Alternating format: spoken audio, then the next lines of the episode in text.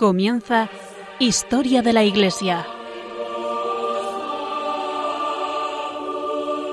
Un programa dirigido por Alberto Bárcena.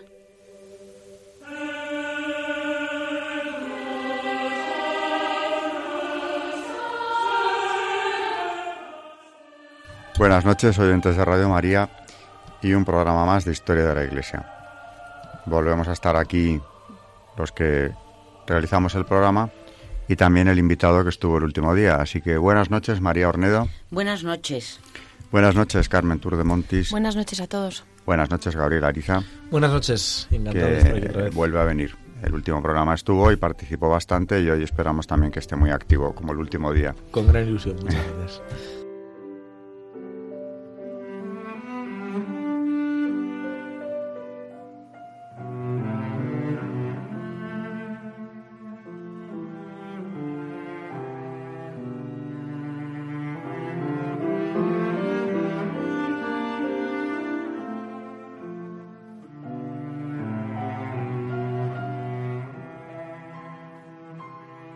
Eh, el tema de hoy siempre procuramos que sea continuación de eh, lo que hemos visto en el último programa.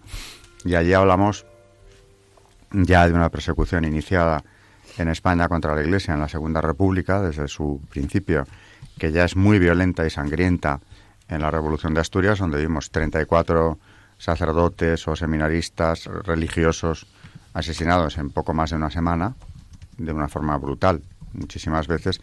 Y hoy vamos a, hablar ya de cómo acabó precisamente ese, ese gran holocausto de la Iglesia, de la Iglesia española, cuyas cifras Carmen nos va a recordar, porque aunque ya el último, en el último programa eh, las trajo, creo que como el tema de hoy es precisamente centrarnos en ese holocausto, eh, conviene recordarlas, desde luego. Pues sí, ya el último programa lo, lo- las dijimos, pero las volvemos a recordar hoy. Las cifras reales de, todos los asesinatos. Eh, 12 obispos fueron asesinados, un administrador apostólico, 6.832 eclesiásticos, 4.184 sacerdotes y seminaristas, 2.365 religiosos, 283 religiosas y miles de laicos, hombres y mujeres, por ser católicos. Y como ya dijimos el otro día, quemas de templos, conventos, ermitas, imágenes religiosas y la eliminación de todo signo religioso. Ese es el balance, digamos, estadístico, en números. por cierto, el número de, de laicos asesinados por su fe está por determinar, pero desde luego es elevadísimo. Hay ya beatificados algunos, concretamente eh, algún mártir de la CDP como Luis Campos Gorriz, cuyos restos están en la capilla del Colegio Mayor de San Pablo, pero quedan todavía muchísimas causas que ni siquiera se han iniciado y puede que se inicien, ¿no? Esto provocó, y no es una interpretación sesgada de la historia, igual que el otro día trajimos al programa la encíclica Divini Redemptoris, que hablaba de la situación de España, eh, vamos a traer hoy a colación un documento que, como decía, estaba diciendo ahora, esta situación provocó la carta colectiva de los obispos españoles que querían dar a conocer al resto de la Iglesia, fuera de España, lo que realmente estaba sucediendo aquí, que era muy desconocido por el resto del mundo y todavía no había trascendido, ni muchísimo menos, en, las dimensiones de persecución que tenía. Esa carta colectiva, que por cierto es de 1937, eh, sí que hace un análisis de la situación. Y son los obispos de España los que están sufriendo esa situación, eh, los, que, los que la firman. De manera que Gabriel, que lo ha preparado, nos va, nos va a traer alguno de los párrafos y comentarios sobre ella. Pues efectivamente, Alberto, es una carta fechada poco menos de un año después de- del lanzamiento nacional de julio del 36, es el 1 de junio del 37, y es una carta dirigida pues por varios obispos españoles, casi todos, salvo pocas excepciones, a, los hermanos obispos del resto del mundo, ¿no? La carta comienza agradeciendo a los hermanos obispos la, el apoyo y las oraciones recibidas, pero lamentando la ignorancia con la que y la ignorancia sobre España de, de la prensa católica de aquel momento en muchos países, ¿no? Decían que España, que pasa uno de los grandes, de las más grandes tribulaciones de su historia, agradecen pues las oraciones, etcétera. Dicen, debemos manifestaros nuestro dolor por el desconocimiento de la verdad de lo que en España ocurre. Dicen, causas de este extravío podrían ser el espíritu anticristiano que ha visto en la contienda de España una partida decisiva en pro o contra de la religión de Jesucristo y la civilización cristiana.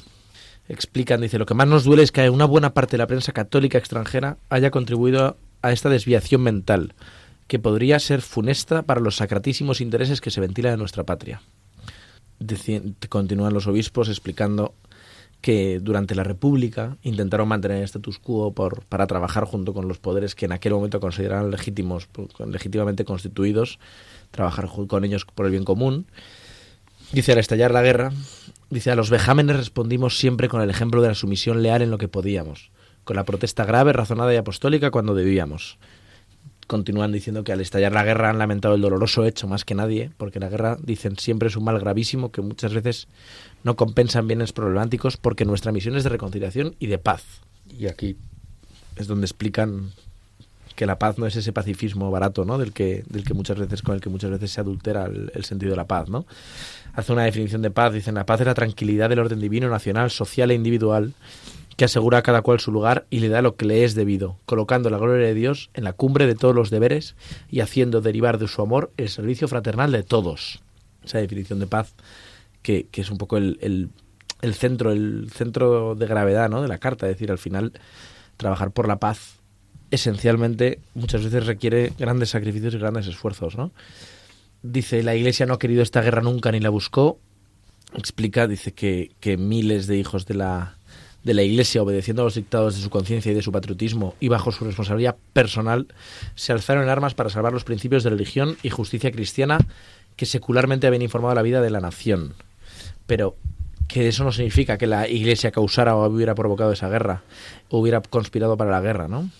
Continúan los, los obispos españoles de aquel momento, liderados, como decíamos, por el cardenal Gomá, explicando los cinco años anteriores a la guerra, ¿no? A sus hermanos en el episcopado, entre el 31 y el 36.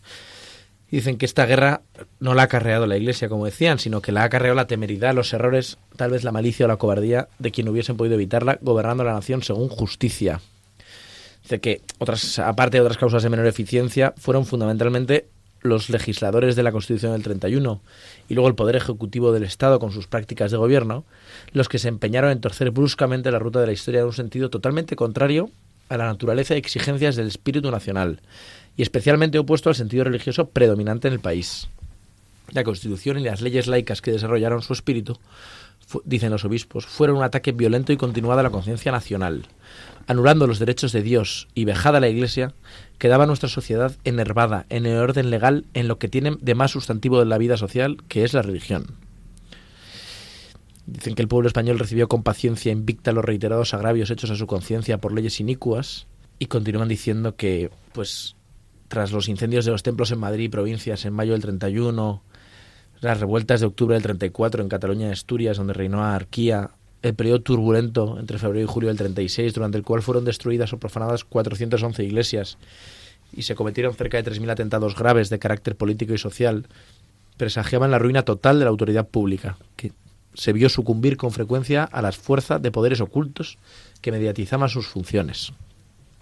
Continúan explicando la pérdida de legitimidad absoluta que había sufrido el régimen político Decían que la libertad democrática se desquició por arbitrariedad del Estado y por coacción gubernamental, que se convirtió en una máquina política en pugna con la mayoría política de la nación, eh, poniendo como ejemplo el caso de las elecciones ya paradigmático del febrero del 36, que con medio millón de votos de exceso tuvieron 118 diputados menos las derechas, y que ahí ya fue la pérdida de legitimidad absoluta de, del sistema, ¿no? Eh, siguen explicándolos, por no, por no alargarme demasiado en la exposición política del asunto, pasan ya a explicar cómo se produjo el 18 de julio del año pasado, dicen, un alzamiento militar y estalló la guerra que aún dura. Todavía faltaban dos años, no sabían ellos para, para que terminara esa cruenta, ese cruento enfrentamiento. Continúan explicando que, que el movimiento no se produjo sin que los que lo iniciaran intimaran previamente a los poderes públicos a oponerse a la revolución marxista inminente el propio general Franco hasta el último día rehuyó entrar en la guerra, ¿no? Es decir, eh, fue, y fue leal, digamos, al, gobierno republicano, Eh, dicen, porque Dios es el más profundo cimiento de una sociedad bien ordenada, lo era de la nación española, la revolución comunista aliada de los ejércitos del gobierno fue sobre todo antidivina. Se cerraba así el ciclo de la legislación laica de la Constitución del 31 con la destrucción de cuanto era cosa de Dios. Continúa explicando que la reacción religiosa fue la correspondiente a la acción nihilista y destructura, destructora de los sin Dios y que se dividió España en dos bandos, explican a los demás obispos, ¿no? Pues uno el, religioso y otro el nihilista y, ateo, ¿no? Continúan explicando ya por, por ir un poco a concluyendo explican a sus hermanos obispos que parece que no conocen la, la, crueldad del comunismo. Dicen que en la historia de los pueblos occidentales no se conoce un fenómeno igual de besanía colectiva ni un cúmulo semejante de atentados contra los derechos fundamentales como la Revolución Comunista Española. Y por todas estas cosas, dicen prueba elocuentísima de que la destrucción de los templos y la matanza de los sacerdotes fue cosa premeditada, es su número espantoso. Dicen que en el momento que son prematuras las cifras, contamos unas 20.000 iglesias y capillas destruidas o totalmente saqueadas. Los sacerdotes asesinados cuentan un promedio del 40% en las diócesis devastadas y en algunas llegan al 80% y suman unos 6.000. Se les cazó con perros, se les persiguió por los montes, fueron buscados con afán en todo escondrijo. Se les mató sin perjuicio las más de las veces sobre la marcha, sin juicio previo se refiere, ¿no?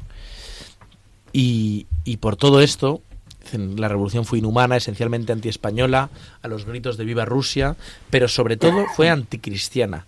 No creemos que en la historia del cristianismo y en el espacio de unas semanas se haya dado explosión semejante en todas las formas de pensamiento, de voluntad y de pasión del odio contra Jesucristo y su religión sagrada. España ha superado en mucho la obra de los soviets, por cuanto la Iglesia de España ha sido completamente aniquilada, decía en aquel momento el delegado de los rojos españoles enviado al Congreso de los Indios en Moscú. El odio al Jesucristo y a la Virgen María ha llegado al paroxismo y en los centenares de crucifijos acuchillados, en las imágenes de la Virgen bestialmente profanadas, en los pasquines de Bilbao en que se blasfemaba sacrílegamente de la Madre de Dios, en la infame literatura de las trincheras rojas, en que se ridiculizan los divinos misterios, en la reiterada profanación de las sagradas formas, podemos adivinar el odio del infierno encarnado en nuestros infelices comunistas. Tenía jurado vengarme de ti, le decía uno de ellos al señor encerrado en el sagrario, y encañonando la pistola disparó contra él, diciendo, ríndete a los rojos, ríndete al marxismo.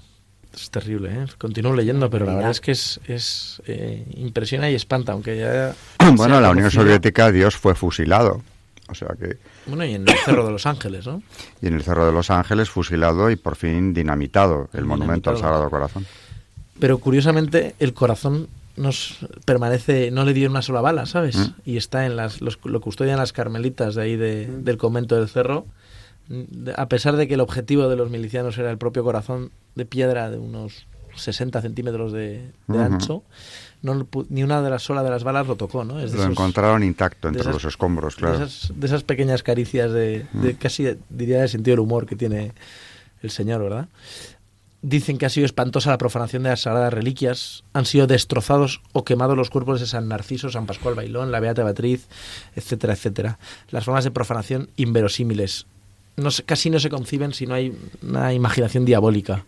Las campanas destrozadas. Bueno, hace un relato tremendo, ¿no? En aquel momento y de lo que venía todavía, porque solo llevaban un año de guerra y, venían todavía dos años de, crueldad marxista. Alguno de esos obispos firmantes fue asesinado luego también. Sí, bueno, y entonces después de ese episodio, de ese capítulo, digamos, pasa a explicar lo que era el movimiento nacional, ¿no? Ese del que, del que todavía muchos católicos se avergüenzan. Dice, demos ahora un esbozo del carácter del movimiento llamado nacional. Creemos justa esta dominación, primero por su espíritu, y dice, el movimiento ha fortalecido el sentido de la patria, como paternidad, el ambiente moral de una familia dilatada en la que logra el ciudadano su desarrollo total, Hemos visto una explosión de verdadera caridad que ha tenido su expresión máxima en la sangre de millares de españoles que le han dado al grito de Viva España, Viva Cristo Rey. Dentro del movimiento se ha producido el fenómeno maravilloso del martirio de millares de españoles, sacerdotes, religiosos y seglares. Ha garantizado el orden en el territorio. Dicen, esta situación permite esperar un régimen de justicia y paz para el futuro en el caso de que triunfe el movimiento. Nuestros males son gravísimos. La escasa formación de una conciencia católica, la división espiritual, etcétera. Y Dicen, quiera Dios ser en España el primer bien servido, condición especial para que la nación sea verdaderamente bien servida. Pasan a un capítulo en el que rechazan algunas de las manipulaciones de la prensa católica francesa, principalmente del momento, ¿no? Dice, no, no llegaríamos al fin de esta carta si no respondiéramos a algunos reparos que se nos han hecho desde el extranjero. se ha acusado a la Iglesia de haberse defendido contra un movimiento popular haciéndose fuerte en sus templos. Decimos que no, la irrupción contra los templos fue súbita, casi simultánea en todas las regiones y coincidió con la matanza de sacerdotes. Los templos ardieron porque eran casas de Dios y los sacerdotes fueron sacrificados porque eran ministros de Dios. Esto responden pues a esa objeción que todavía pervive y de la que hablábamos la semana pasada, ¿no? De, de esa interpretación equidistante de que, bueno, de que al final los sacerdotes y las monjas pues se habían puesto del bando de uno de los ricos de los ricos o incluso de los sublevados y que hombre que al final los pobres milicianos pues pues estaban identificaban dice la iglesia no ha sido agresora fue la primera bienhechora del pueblo inculcando la doctrina y fomentando las obras de justicia social dice nos requieren desde el extranjero para que digamos si es cierto que la iglesia en España era propietaria del tercio del territorio nacional y que el pueblo se ha levantado para librarse de su opresión. Se dice esa acusación ridícula. Después de las desamortizaciones del siglo XIX, la iglesia, las finanzas de la iglesia habían quedado saqueadas, ¿no? Dice, todo lo que posee la Iglesia de España no llenaría la cuarta parte de sus necesidades y responde a sacratísimas obligaciones, ¿no? Dice, se le, se le imputa la temeridad y el partidismo al mezclarse en la contienda. Dicen, pero ¿cómo no nos vamos a mezclar, no? Se dice que esta guerra es de clases y que la Iglesia se ha puesto del lado de los ricos. Dice que, el pueblo fue engañado con promesas irrealizables, incompatibles no solo con la vida económica del país, sino con cualquier clase de vida económica organizada. Dice, la guerra de España no es más que un episodio de la lucha universal entre la democracia y el estatismo. El triunfo, dicen, responden a una, a una revista extranjera, que dice que el triunfo del movimiento nacional llevará a la nación a la esclavitud del Estado. No es este el dilema que se ha planteado la Iglesia en nuestro país, sino este, y corrigen. La Iglesia, antes de perecer totalmente en manos del comunismo, como ha ocurrido en las regiones por él dominadas, se siente amparada por un poder que hasta ahora ha garantizado los principios fundamentales de toda sociedad sin miramiento ninguno a sus tendencias políticas. Mm, se imputan a los dirigentes del movimiento nacional crímenes semejantes a los cometidos por los del Frente Popular, y citan una acreditada revista católica extranjera que dice que el ejército blanco recurre a los medios injustificados contra los que debemos protestar. El terror blanco reina en la España nacionalista con todo el error que representan. Y entonces responden a, a dicen que el respetable articulista de esa revista católica está malísimamente informado, que tiene toda la guerra a sus excesos, obviamente, pero, pero que, que reprobando en nombre de la justicia y de la caridad todo exceso cometido, decimos que el juicio que rectificamos no responde a la verdad. Y, ya por, por, concluir, ¿no? Es decir, em, dicen que en una revista católica también extranjera de gran circulación se afirma que el pueblo se ha separado de España del sacerdote porque éste se recluta en la clase señoril y que no quiere bautizar a sus hijos por los crecidos derechos de administración del sacramento. Dicen que, que básicamente que, que, las vocaciones en los distintos seminarios de España, dice que de en los 10.000 seminaristas en, no, dice número total de seminaristas en 1935, 7.401 nobles, 6 ricos, 115 pobres o casi, o casi pobres, 7.280. Básicamente dice que, la mitad de los seminaristas eran pobres o casi pobres. Y, y, fundamentalmente pues dicen cerramos ya esta carta rogando a los hermanos obispos en el episcopado nos ayudéis a lamentar la gran catástrofe nacional de España y añadid eh, la caridad y completad vuestra obra sobre las cosas de España.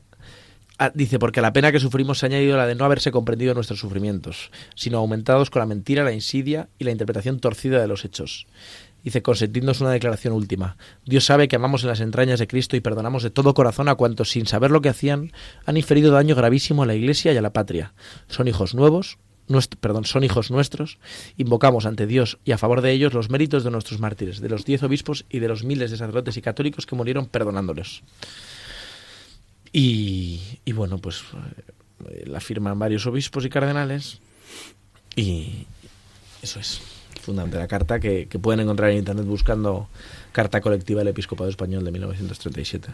Carta escrita por los protagonistas de aquella tragedia, por los que estaban viendo lo que ocurría en España entonces y que ahora, mm, como te descuides, habrá que destruir, porque según la nueva ley de memoria histórica, eh, todo lo que sea en contra de las tesis del bando republicano tiene que ser destruido. Cualquier libro, cualquier publicación.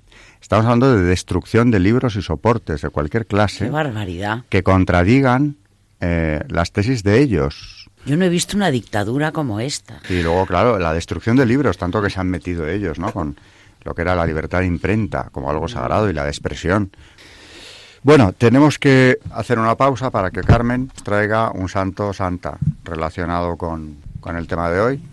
Mm, y bueno, seguimos hablando más o menos de lo mismo, pero concretándolo en esos ejemplos para los católicos que son los santos que la Iglesia eleva a los altares.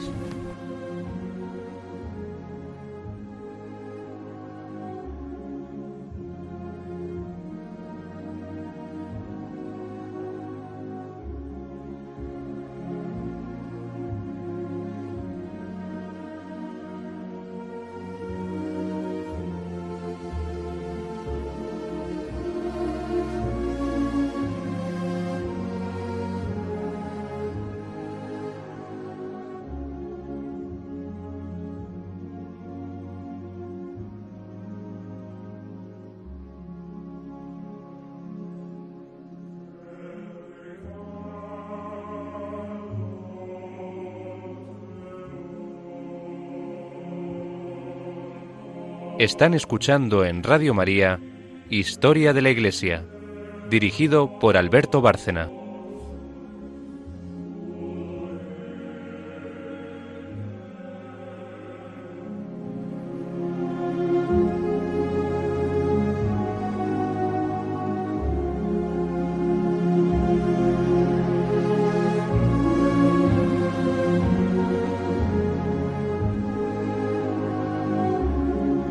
Santos en la historia de la Iglesia.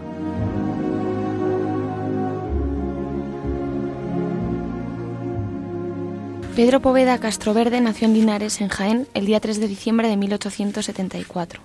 Desde muy niño sintió atracción por el sacerdocio y apenas cumplidos los 10 años manifestó su deseo de estudiar en el seminario de Jaén.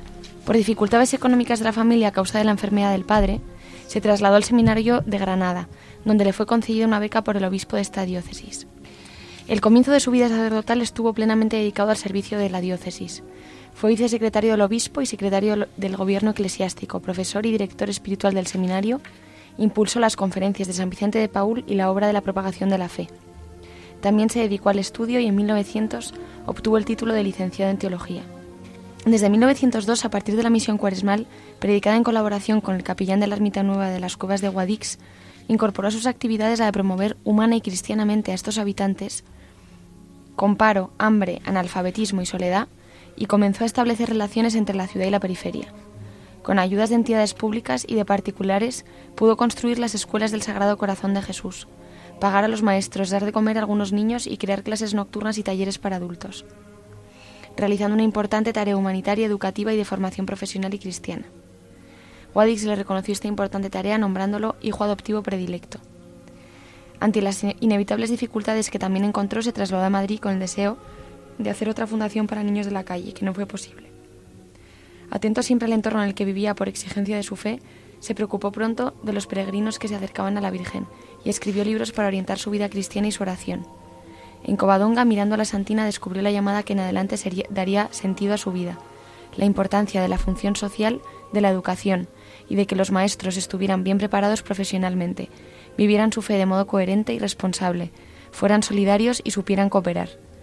Tuvo la audacia de proponer un amplio plan de formación y coordinación del profesorado católico, y dispuesto siempre a comenzar haciendo, desde 1911 fundó academias para estudiantes de magisterio, centros pedagógicos y revistas, germen de la institución teresiana. en Jaén también fue decano de la Academia de Estudios Superiores, en 1902 se, había inscrito en la Unión Apostólica de Sacerdotes Seculares de, carácter internacional, a la que perteneció siempre.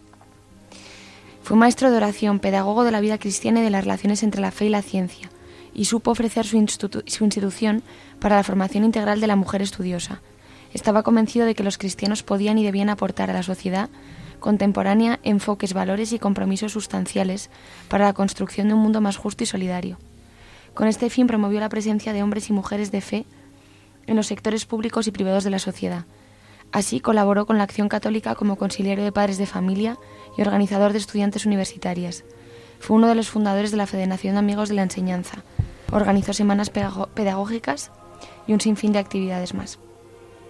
Entre 1931 y 36 escribió abundantemente sobre espíritu y ciencia, que definía como la forma sustancial de la institución teresiana.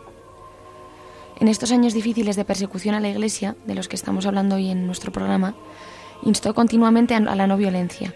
Decía, la mansedumbre, la afabilidad, la dulzura son las virtudes que conquistan al mundo.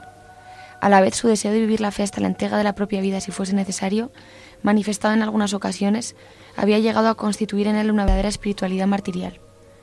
El 27 de julio de 1936, cuando acababa de celebrar la Eucaristía, fue detenido en su casa de la calle de la Alameda de Madrid. No ocultó su identidad ante quienes fueron a buscarlo. Soy sacerdote de Jesucristo. Unas horas después, al ser separado de su hermano, que le había acompañado, le dijo, Serenidad, Carlos, se ve que el Señor, que me ha querido fundador, me quiere también mártir. A la mañana siguiente, una profesora y una joven doctora de la institución teresiana encontraron su cadáver junto a la capilla del cementerio de la Almudena con signos de haber recibido disparos de bala. Sobre su pecho aparecía atravesado el escapulario de la Virgen del Carmen. Tenía 61 años de edad. Trasladaron su cadáver a la Sacramental de San Lorenzo, donde recibió sepultura el día 29. Fue beatificado por el Papa Juan Pablo II en Roma el día 10 de octubre de 1993 por sus virtudes y su martirio.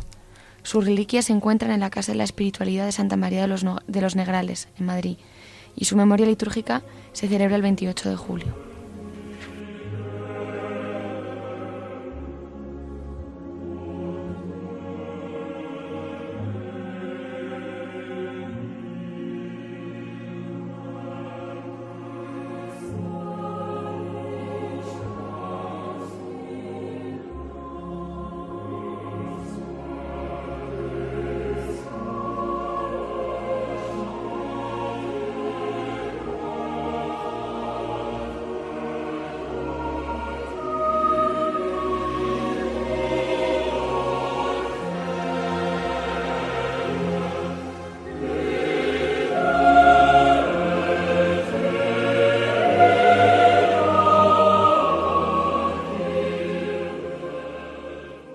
Carmen nos ha traído la memoria de uno de esos sacerdotes que sufrieron el martirio por ser lo que era en, la guerra civil y que ya ha sido elevado a los altares. Em, María, en tu sección de magisterio volvemos a retomar el tema del sacerdocio y del sacramento de orden. Y qué que bonito. se nos quedó muy corto en el último programa. Qué bonito lo que dijo el padre Poveda antes de que lo mataran. Soy sacerdote de Cristo.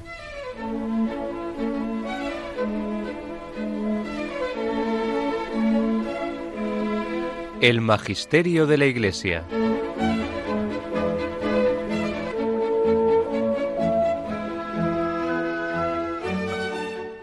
Y bueno, mm, precisamente con esta frase, soy sacerdote de Cristo, vemos en el Catecismo de la Iglesia Católica el único sacerdocio de Cristo. En el punto 1544 dice, todas las prefiguraciones del sacerdocio de la antigua alianza encuentran su cumplimiento en Cristo Jesús, único mediador entre Dios y los hombres. Melquisedec, sacerdote del Altísimo, es considerado por la tradición cristiana como una prefiguración del sacerdocio de Cristo, único sumo sacerdote según el orden de Melquisedec. Santo, inocente, inmaculado, que mediante una sola oblación ha llevado a la perfección para siempre a los santificados, es decir, mediante el único sacrificio de su cruz. El punto 1545 dice, el sacrificio redentor de Cristo es único, realizado una vez por todas, y por esto se hace presente en el sacrificio eucarístico de la Iglesia. Lo mismo acontece con el único sacerdocio de Cristo. Se hace presente por el sacerdocio ministerial sin que con ello se quebrante la unicidad del sacerdocio de Cristo. Et ideo solus Christus et verus sacerdos, ali autem ministre eius. Y por eso solo Cristo es el verdadero sacerdote. Los demás son ministros suyos. Hay dos modos de participar en el único sacerdocio de Cristo. Dice el punto 1546. Cristo, sumo sacerdote y único mediador, ha hecho de la Iglesia un reino de sacerdotes para su Dios y Padre. Toda la comunidad de los creyentes es como tal sacerdotal. Los fieles ejercen su sacerdocio bautismal a través de su participación, cada uno según su vocación propia, en la misión de Cristo, sacerdote, profeta y rey. Por los sacramentos del bautismo y de la confirmación, los fieles son consagrados para ser un sacerdocio santo. En el punto 1547 dice el sacerdocio ministerial o jerárquico de los obispos y de los presbíteros y el sacerdocio común de todos los fieles, aunque su diferencia es esencial y no sólo en grado, están ordenados el uno al otro. Ambos, en efecto, participan, cada uno a su manera, del único sacerdocio de Cristo. ¿En qué sentido? Mientras el sacerdocio común de los fieles se realiza en el desarrollo de la gracia bautismal, vida de fe, de esperanza y de caridad, vida según el Espíritu, el sacerdocio ministerial está al servicio del sacerdocio común, en orden al desarrollo de la gracia bautismal de todos los cristianos. Es uno de los medios por los cuales Cristo no cesa de construir y de conducir a su Iglesia. Por esto es transmitido mediante un sacramento propio, el sacramento del orden. Oyéndote ahora, recordaba eh, la biografía del cura de Ars, que yo tantas veces habré recomendado aquí, porque lo hago bastante frecuentemente, la del cardenal Trossi, porque tiene otras, donde ya en el prólogo dice el autor que cuando el sacerdote es bueno, eh, su feligresía no tiene nada que temer. Vengan, los problemas que vengan, se resolverán. El problema es cuando el, sacerdote no está a la altura de su misión, o, no quiere estarlo, vamos. Pero que siendo un sacerdote como es debido, no hay eh, motivo ni de preocupación, decía el cardenal.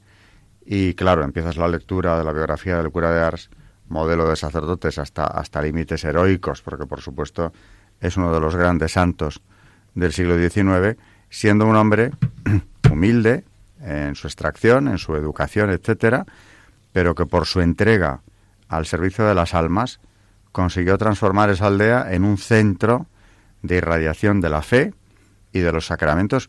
¿Cuántos miles de penitentes pasarían por el confesionario del cura de Ars? ¿Cuántas almas salvó? Lleno de carismas, claro, también.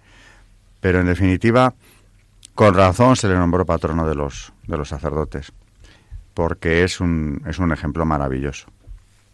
Continúa el catecismo hablando eh, en su punto 1548, diciendo, en el servicio eclesial del ministro ordenado es el mismo Cristo quien está presente en su iglesia como cabeza de su cuerpo, pastor de su rebaño, sumo sacerdote del sacrificio redentor y maestro de la verdad.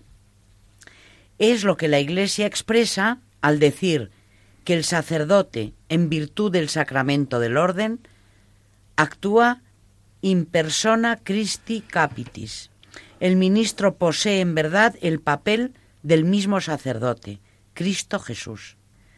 Sí, ciertamente, aquel es asimilado al sumo sacerdote, por la consagración sacerdotal recibida, goza de la facultad de actuar por el poder de Cristo mismo, a quien representa, dice Pío XII en, en su encíclica Mediator Dei. Dice, Cristo es la fuente de todo sacerdocio, pues el sacerdote de la antigua ley era figura de él, y el sacerdote de la nueva ley actúa en representación suya. por el ministerio ordenado, especialmente por el de los obispos y los presbíteros, la presencia de Cristo como cabeza de la Iglesia se hace visible en medio de la comunidad de los creyentes. Según la bella expresión de San Ignacio de Antioquía, el obispo es imagen viva de Dios Padre. Esta presencia de Cristo, dice el punto 1550, en el ministro no debe de ser entendida como si éste estuviese exento de todas las flaquezas humanas, del afán de poder, de errores, es decir, del pecado. No todos los actos del ministro son garantizados de la misma manera por la fuerza del Espíritu Santo.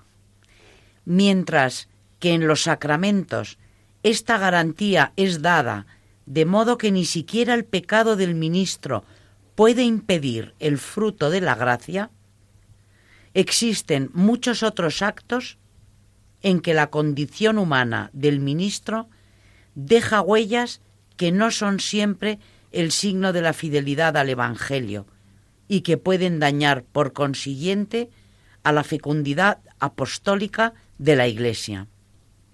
Este sacerdocio, dice el punto 1551, es ministerial. Esta función que el Señor confió a los pastores de su pueblo es un verdadero servicio. Está enteramente referido a Cristo y a los hombres, y depende totalmente de Cristo y de su sacerdocio único, y fue instituido en favor de los hombres y de la comunidad de la Iglesia. El sacramento del orden comunica un poder sagrado, que no es otro que el de Cristo. El ejercicio de esta autoridad debe, por tanto, medirse según el modelo de Cristo, que por su amor se hizo el último y el servidor de todos.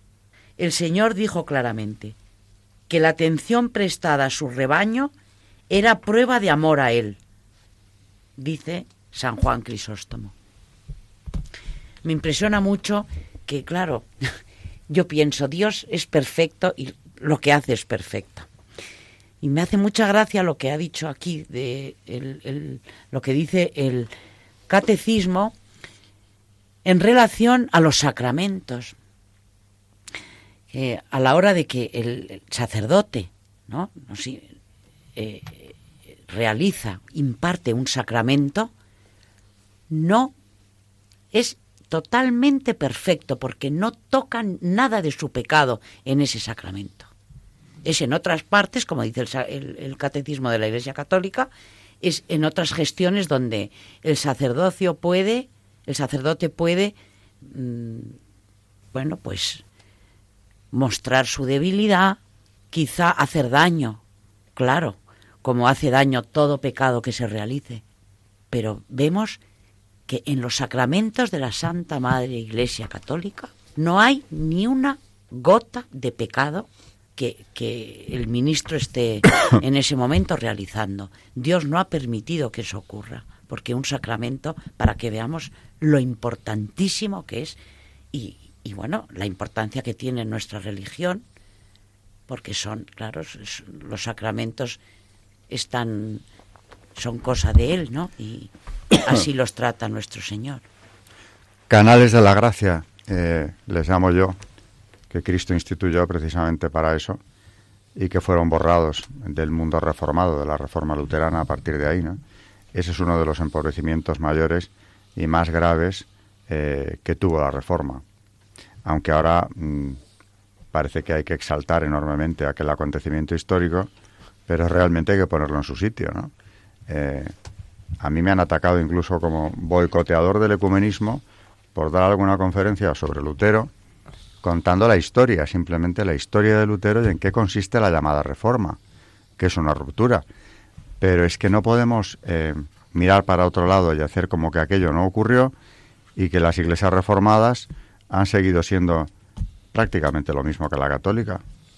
Bueno, el, sí que nos debe servir el, el ejemplo de las iglesias reformadas más, digamos, entre comillas, progresistas, ¿no? Que a medida que han ido abriéndose de brazos al mundo y aprobando todo tipo de prácticas que en el mundo de hace 100 años habrían sido incomprensibles y que hoy están muy de moda, han ido perdiendo fieles a expuertas, ¿no? Decir, y cuando y sin embargo las, las instituciones o digamos congregaciones católicas más fieles a, a la tradición católica no paran de crecer, ¿no? En Francia, por ejemplo, em, las, las diócesis más, digamos, progresistas en, el sentido de la palabra, eh, no tienen seminaristas e incluso tienen que alquilar sus parroquias a, musulmanes para que puedan hacer sus oraciones, mientras mm, algunos grupos que, que, todavía permanecen fuera de la comunión plena con, con, la Iglesia Católica tienen más seminaristas que la propia Iglesia Católica, ¿no? Es decir, al final es, debe hacernos reflexionar, ¿no?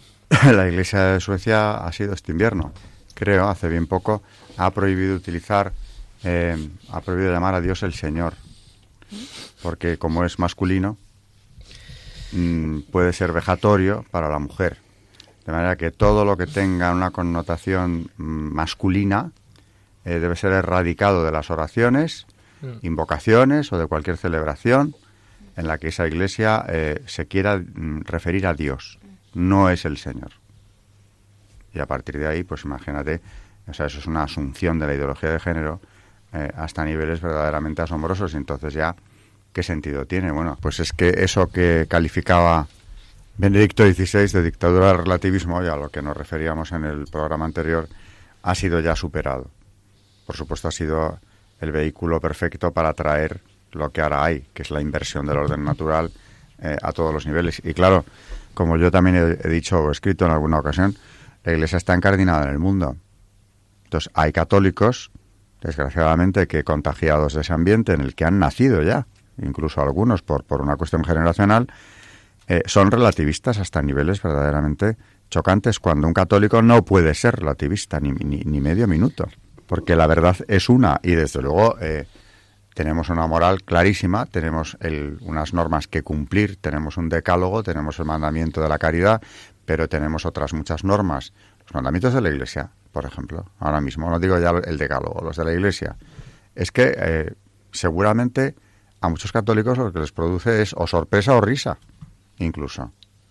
Porque ha habido algo que también yo he calificado, no yo, porque no es un término que yo haya acuñado, una protestantización de la Iglesia Católica en amplios sectores, que al final la hace irreconocible. Bueno, esto ha quedado todavía muchas cosas pendientes eh, sobre esta carta, sobre aquella época, sobre aquellos mártires, tanto que hablar, tanto, tanto ejemplo que, que recordar para edificación de los españoles de ahora, empezando por nosotros mismos, porque eso nos edifica conocerlo también. Pero se nos ha ido el tiempo. Eh, buenas noches, María Ornedo. Buenas noches y muchísimas gracias. Buenas noches, Carmen Turdemontis. Buenas noches a todos. Y buenas noches, Gabriel Ariza. Buenas noches, Alberto, y muchas gracias, de verdad, por Buenas noches, oyentes de Radio María, y hasta el próximo programa de Historia de la Iglesia.